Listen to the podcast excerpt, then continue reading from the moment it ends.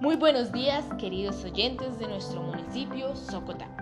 Nuevamente nos encontramos para hablar cosas de interés comunitario.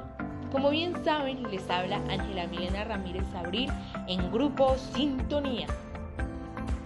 Para el día de hoy tenemos un tema muy importante, algo relacionado al carbón. En pocas palabras, amigos y amigas, en estas épocas de pandemia, este asunto va dirigido especialmente a nuestros futuros bachilleres. Vamos a hablar sobre el carbono. Ustedes se preguntarán, ¿a qué conlleva todo esto? Pues bien, en primer lugar tenemos que empezar por tener la definición de carbono y alguna de sus características. Para esto mismo tuvimos el atrevimiento de invitar a una reconocida docente que nos hablará de ello. Buenos días, respetada profesora. Cuéntenos qué es el carbono y cuáles son sus principales características.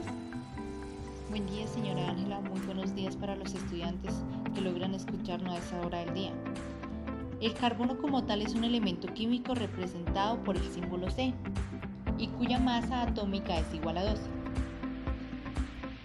Todo el mundo sabe que este es un componente principal de todos los hidrocarburos y existe en estado elemental en dos formas cristalinas, como lo es el diamante y el grafito, pues el diamante es el que cristaliza en el sistema cúbico y el grafito en que lo hace en el sistema hexagonal.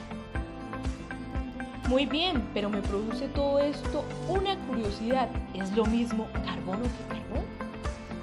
No, señora. No, puesto que el carbono puede encontrarse puro en la naturaleza, mientras que el carbón contiene otras sustancias además de carbono. ¡Wow!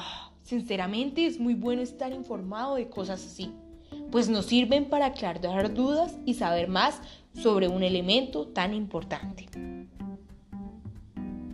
Bueno, bueno, queridos y apreciados oyentes, llegamos al final de nuestra hora de interés comunitario.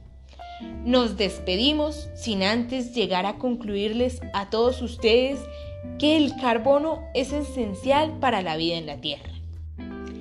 Sin carbono, la vida como la conocemos no existiría. Finalizando con la canción Agüita.